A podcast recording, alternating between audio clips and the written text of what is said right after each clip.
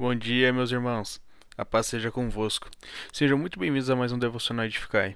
Eu sou Samuel Márcio e hoje vamos falar sobre Paulo apresentando a sua defesa, onde encontramos no livro de Atos, capítulo 22, dos versículos 1 ao 21.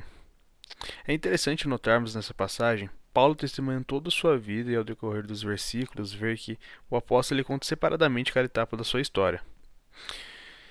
Primeiro ponto. Quem era Saulo antes de ter o encontro com Jesus? Dos versículos 1 ao 5, podemos ver Paulo se apresentando ao povo, informando de que era judeu, nascido em Tarso, criado em Jerusalém e discipulado por Gamaliel, que era um dos maiores autores da lei e judeu respeitado naquela época, a qual foi ensinado de forma rigorosamente sobre as leis e costumes judaicos.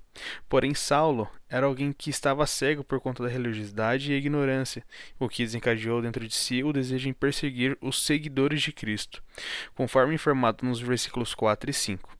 É interessante notarmos também que a palavra caminho está com C maiúsculo, nos mostrando que Paulo se referia a Cristo.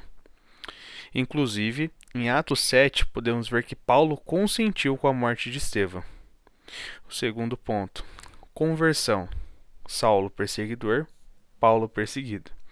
Nos versículos 6 ao 14, Paulo relata sobre seu encontro com Jesus, o ponto crucial na sua mudança de vida. Aqui podemos ver que por onde Cristo passa, há transformação de vidas, histórias e sonhos.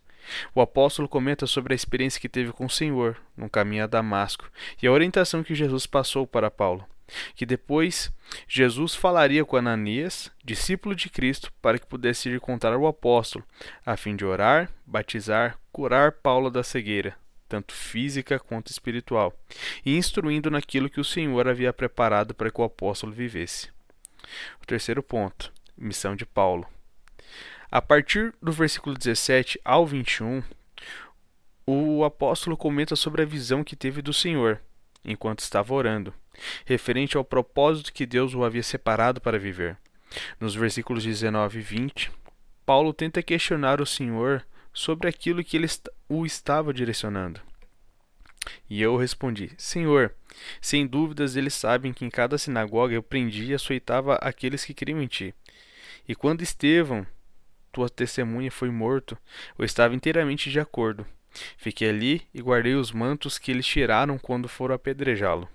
Mas logo em seguida, no versículo 21, o Senhor responde: Mas o Senhor me disse: Vá, pois eu o enviarei para longe, para os gentios.